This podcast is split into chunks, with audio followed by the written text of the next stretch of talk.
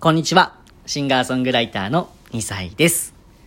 この配信は、ラジオ好きなシンガーソングライターの2歳が、自分で台本を書いて、好きなようにラジオする。そんな配信となっております。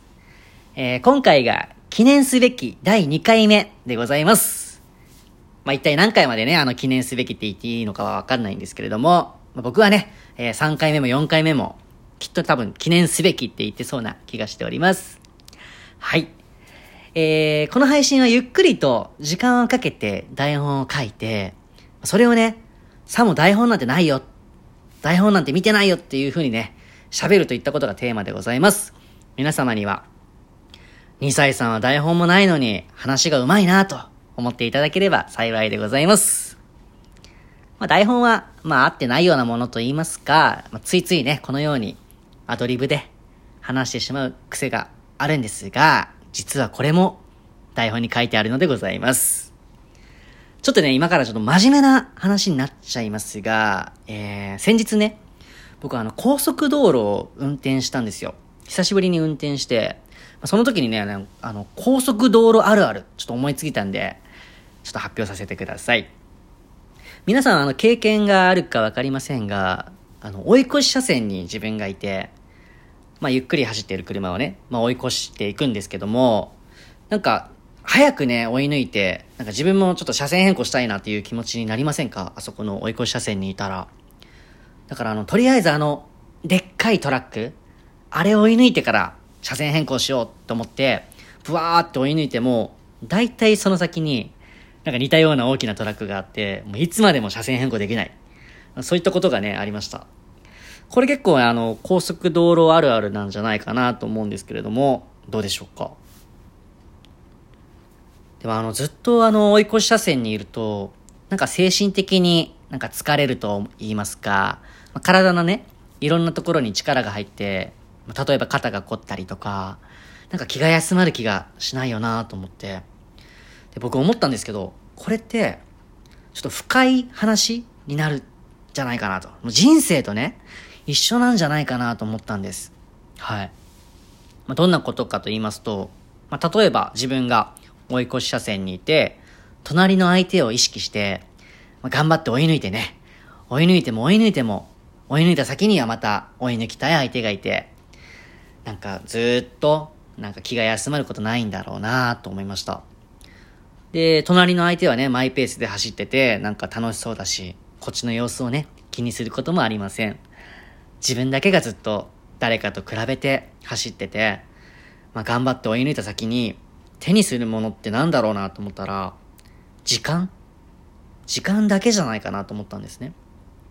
でもそれってなんだか生き急いだような気もするし、まあ、飛ばしてるからね、事故の確率も増えるし、心も体も疲れちゃう。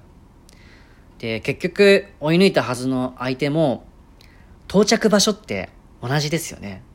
って思いました。うん。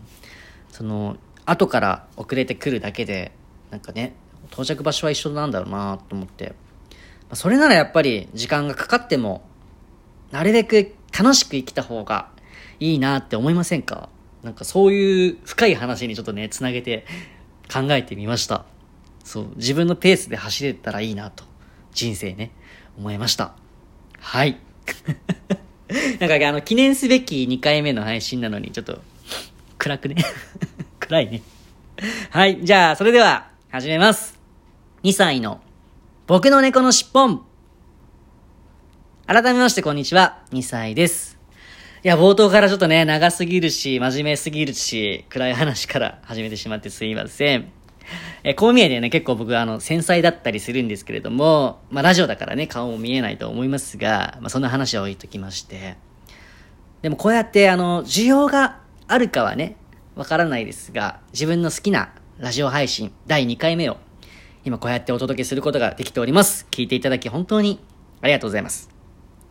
で、今回もね、ラジオということで、僕の大好きなお便りコーナー、始めさせていただきたいと思います。いいですか？よろしくお願いします。では、コーナーに行きます。あるある、言いたいであるのコーナー。はい。配信2回目で、まあ、1回目に募集したね、3つのコーナーがあったんですが、まあ、それをね、もう全部無視して いきなり新しいコーナー始めちゃう2歳でございますが、このコーナーでは、皆様のいろいろなあるあるを募集しております。まあ、さっきの高速道路あるあるだったり、まあ、共感できるあるある。もしかしたらあなただけ、そんなあるあるを教えてください。ではね、えー、いただいたお便り読んでいきたいと思います。ラジオネーム、2歳ダサい。うどん屋に行くと、大体カツ丼定食を頼んじゃって、食べ過ぎて後悔する。いやー、これはわかる。これはめちゃめちゃわかるなー。いやー、これうどん屋あるあるだな。女性はわかんないですが、男性は絶対そうなんじゃないかな。まあ、例えばあのー、そんなお腹空いてなくてね、よし、今日はあんまお腹空いてなくて、ないからうどんだけにしとこうなんて思って、こううどん屋に入って、ついついメニュー表を見たら、そこに書いてあるカツ丼見ちゃって、あれなんか俺、なんか急にお腹空いちゃったなってなって、まあ一瞬でね、あの、心を持っていかれるやつだと思います。いや、わかる。これめちゃめちゃわかります。いや、わかるけど、あの、ラジオネームがね、ちょっと2歳ダサいって。2歳ダサいってこら。次気をつけてください。はい。続きまして。ラジオネーム、かいわれ大根おろし。友達のカップラーメンにインスタントコーヒーの粉を入れると大体切れる。いや、これはね、絶対、僕でも切れますね。これ絶対嫌だないや、あの、コーヒーの粒、もう3粒ぐらい入れただけであのカップラーメン味変するでしょ、絶対。絶対もう食べれなくなるもんな。いや、こんな意地悪をね、あの、平気でする人はちょっとあんま僕は好きじゃないんですけど。これはあるあるくなのかないや。続きまして、ラジオネーム、3月の桜。名探偵コナン、毎回事件起きがち。まあまあまあまあね、そういう漫画ですからね。事件起きないとね、あの、特に見応えもね、もうない。まあまあこういうの失礼ですけども、絶対見応えないですよね。事件が起きて、あの、それを解決していく漫画なので、ま、事件が起きないとね、逆に、コナンがね、困っちゃうんじゃないでしょうか。あの、もうテレビが始まってね、15分経つけど、まだ誰も死んでないどうしようってこう、コナンが勝手にね、心配しちゃう。なんかそ、そんなね、そうなったら嫌ですよね。事件起きてください。はい。ラジオネーム、アンパンマンのほっぺ。ミスター・チルドレンのボーカル以外の名前、一人もわからない説。あー、確かに言われてみたら、あの、ボーカルの桜井和寿さん。以外のメンバーの人の名前わかんないっすね。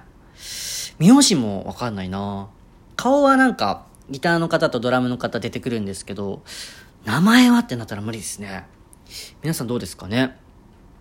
逆にですよ、あの、なぜか、メンバーじゃないプロデューサーの小林武さん。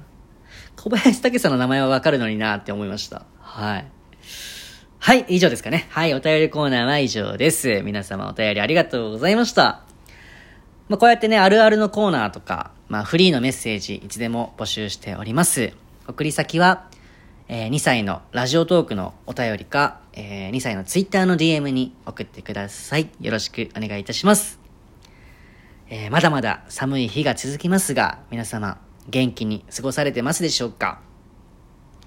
冬の服装ってあの、僕だけかもしれないんですけど、まあ、自分流のね、最強寒くないコーデといったものがあって、僕毎日同じ服着てるんですね。で、まあ、いざそれをね、選択するってなったら、もう着る服がなくて、わ、どれ、どれ着ようってなってね、結構困るんですよね。めちゃめちゃ困ったりします。皆様の冬の服装、気になります。多分ね、毎日同じ服着てる人結構いると思います。僕と一緒の人ね。はい。まあ、早くね、暖かくなるといいですね。えー、最後まで聞いていただきありがとうございました。3回目も、えー、皆様期待して、えー、お待ちください。ということで、シンガーソングライターの2歳でした。まったねー。